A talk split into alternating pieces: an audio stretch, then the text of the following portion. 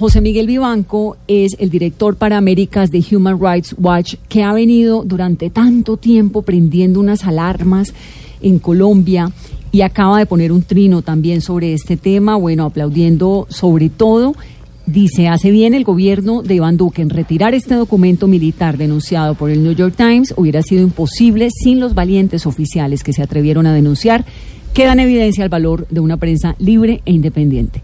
Doctor Vivanco, buenas noches. Buenas noches, Vanessa. Un gusto estar con ustedes esta noche. Un gusto nuestro. Doctor Vivanco, usted venía como desde hace rato, lo estoy leyendo, con sus trinos, con sus comentarios prendiendo una serie de, de, alertas ante lo que estamos, lo que vivimos este fin de semana en el país? Mira, eh, Vanessa, pero es que lo que ha ocurrido es de la mayor gravedad. Aquí se descubrió, gracias a un grupo de oficiales que se acercaron, en este caso al New York Times, eh, y lo que le denunciaron fue nada menos que una, una directiva eh, que les hizo firmar a los eh, a los principales, a, los generales del país que tienen mando de tropa, el actual jefe del ejército, Nicasio Martínez Espinel. De acuerdo a esta directiva, se comprometían los generales a duplicar a priori, a priori, el número de bajas y de capturados. Es decir, eh, había un compromiso formal para ellos, con unos eh, registros incluso semanales de dando cuenta si hay eh, enfrentamientos o no. Eh, a priori, insisto, y eso es el detalle importante, eh, donde se duplicarían las cifras de acuerdo a las distintas brigadas y batallones del ejército. Se les autoriza además a asociarse para estos objetivos, para este objeto, con grupos, con bandas criminales, si hace falta, para lograr el objetivo si es necesario entonces asociarse con, con, eh, con bandidos, ¿no? Para, para liquidar a otros bandidos, eso estaba eh, autorizado en las directivas. Y al mismo tiempo se rebajan los controles que deben existir en cualquier operación militar para garantizar la seguridad y la vida de la población civil. Todo esto asociado además con incentivos incentivos como vacaciones y otros a los oficiales y suboficiales que participen en estos hechos. Como si no hubiera existido una experiencia eh, atroz y oscura y grave en la historia reciente de Colombia, que son los falsos positivos, que son esas prácticas que se dieron precisamente durante el gobierno del presidente Uribe entre el 2002 y el 2008.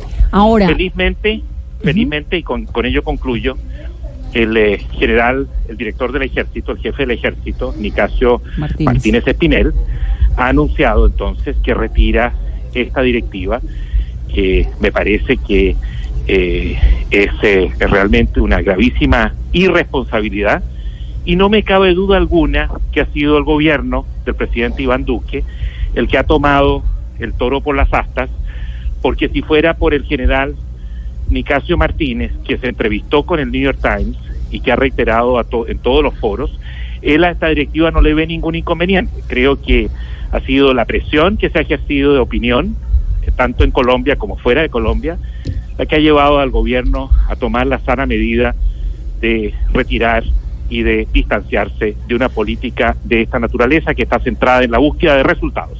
Doctor Vivanco, Colombia hoy en día, hoy, es un país más complicado de lo que era hace un año y hace dos años, digamos, tiene unos enemigos en aumento, ¿no? El, aumento de los de los de las disidencias de las FARC, por ejemplo, el fortalecimiento del ELN, etcétera. Y estoy tratando de comprender lo que tal vez pueda ser incomprensible, pero ¿no será que la directiva directiva se estaba amoldando a las nuevas necesidades de un país en un posconflicto muy complejo, de muchos más enemigos de los que había hace un año o dos? No, a ver, entendámonos claramente.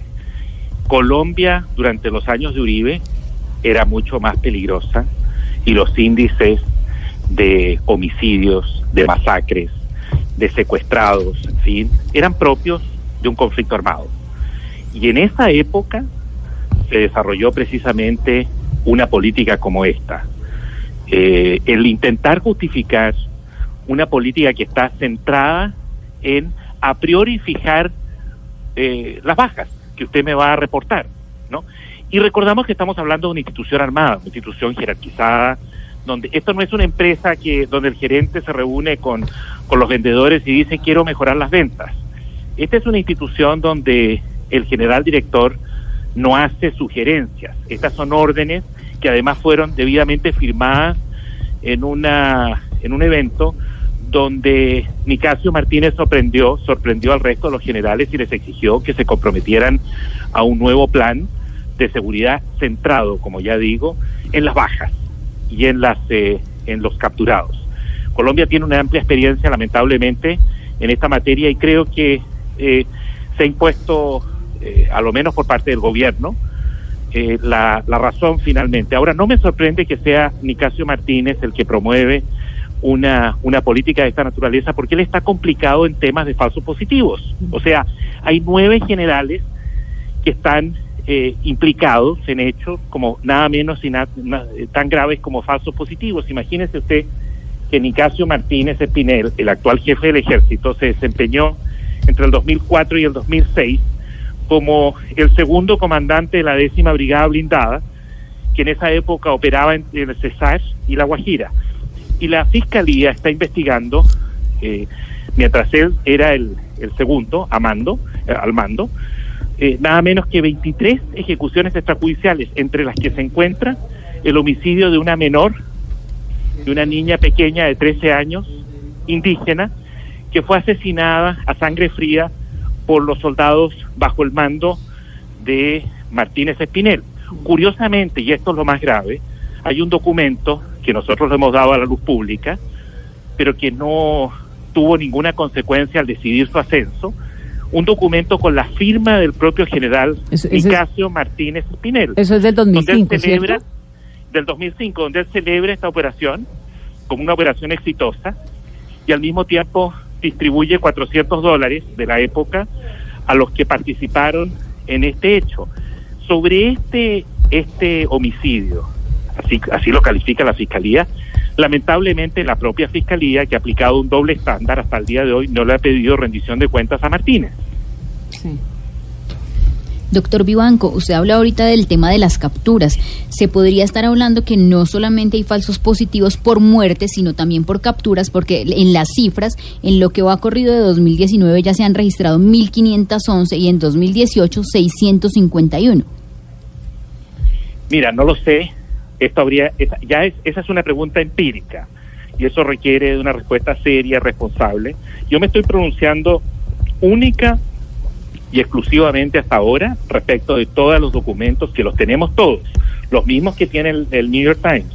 Contamos con esos documentos, los hemos examinado, los hemos analizado, por eso es que responsablemente eh, hemos eh, formulado esta crítica. Y de hecho, y es muy importante, hasta el día de hoy, ningún personero de gobierno, ni el ministro Botero, ni el, ni el general Nicasio Martínez ha sostenido que el New York Times o Human Rights Watch, por ejemplo, estamos eh, criticando esta política sobre la base de documentos falsos. No, pues tan, es así que la retiraron. Tan, genuinos son que se han obligado a retirarlos. Ahora, eh, ¿qué ha pasado en los hechos? ¿Qué ha pasado desde enero hasta la fecha? ¿Cómo se han ido eh, durante estos meses implementando esta política respecto de capturas y también muertos en combate. Eh, esa, la respuesta no la tengo. Eso requiere de un eh, examen exhaustivo caso a caso. Ahora, ¿de qué manera, qué impacto puede tener eso que está ocurriendo en Colombia en este momento allá en Washington?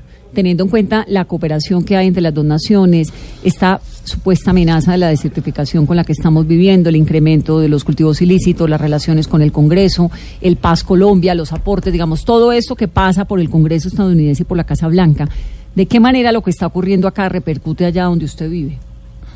Mira, Vanessa, repercute como siempre repercute. Tú viviste un tiempo en Washington, varios años en Washington y conoces cómo es esta ciudad. Sabes que aquí hay mucho interés sobre estos temas, tanto en republicanos como, como demócratas. Y de hecho hay tres influyentes senadores que le escribieron una carta que se ha hecho pública recientemente al presidente Duque manifestándole preocupación y su, su realmente sorpresa por la composición de la actual cúpula militar encabezada por Nicasio Martínez Espinel. Eso antes del escándalo de las directrices.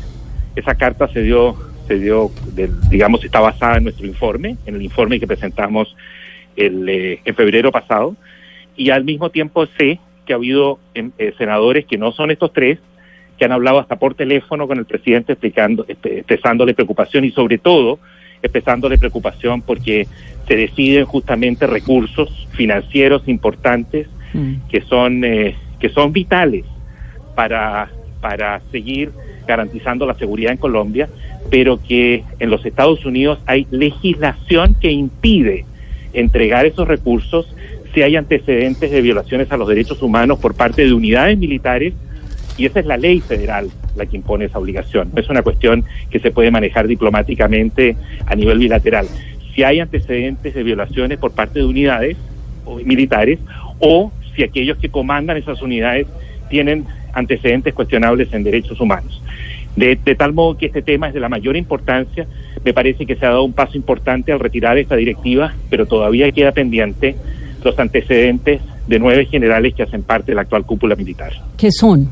Además de Nicancio Martínez, Jorge Navarrete, que es el jefe de la Jefatura de Estado, Raúl Antonio Rodríguez, que es el jefe de la Jefatura de Estado Mayor y de Planeación y Política, Adolfo León Hernández, comandante del Comando de Transformación del Ejército, Diego Luis Villegas, comandante de la Fuerza de Tarea Vulcano, Edgar Alberto Rodríguez, comandante de la Fuerza de Tarea Aquiles, Raúl Hernando Flores, del Centro Nacional de Entrenamiento, Miguel Eduardo David eh, Bastidas, de la décima Brigada Blindada, y Marcos Evangelista Pinto Lizarazo, de la décima tercera Brigada. Ellos son los que aparecen en documentos que ha denunciado Human Rights, ¿no? Vanessa, tienes toda la razón. Y, y por ejemplo, tú acabas de mencionar, por dar un ejemplo, el caso del general Miguel Eduardo David Bastidas, eh, que hace parte de la de la, de la dirección, que está en la décima brigada blindada, a pesar de que en noviembre del 2017, ¿no? Recientemente, en noviembre del 2017, un fiscal le imputó por su supuesto rol en 32 casos de homicidios y 14 desapariciones forzadas y 10 casos de torturas. Hágame el favor, yo entiendo lo que es el principio de presunción de inocencia, que es un principio vital en cualquier proceso penal, en mm. cualquier sociedad civilizada, por supuesto. Acá no está en juego la responsabilidad penal. Esto no es, eso, eso corre por cuerdas separadas en la fiscalía. Es la fiscalía la que debe, por supuesto, respetar el principio de presunción de inocencia respecto de cualquiera de nosotros. Cualquiera. Todos tenemos derecho a ese principio. Pero acá no está en discusión el principio de presunción de inocencia, está, está en discusión la promoción, el ascenso de un general a una, a una posición superior que no ha sido condenado, nadie dice que ha sido condenado, si ese es parte del problema, ¿no? pero que ha sido imputado nada menos que por 32 homicidios, 14 desapariciones y 10 casos de tortura. Pero no ha sido condenado. Creo que no ha sido condenado, pero creo que eso sería, sería más que suficiente para eh, impedir que sigan ascendiendo en sus carreras. Este principio es un principio elemental que se aplicaría también mañana, por ejemplo, para cualquier corporación. Ustedes en Radio Blue, por ejemplo, si supieran que el, próximo gerente general de la radio es alguien que ha sido imputado por, no ha sido condenado, ha sido imputado por, por homicidios, por desapariciones y torturas, dudo mucho que una corporación seria lo contrataría a alguien así, de esa, con esos antecedentes, porque evidentemente está en juego el, el prestigio de la institución. Doctor Vivanco, muchas gracias. Gracias a ustedes por este tiempo. Un saludo.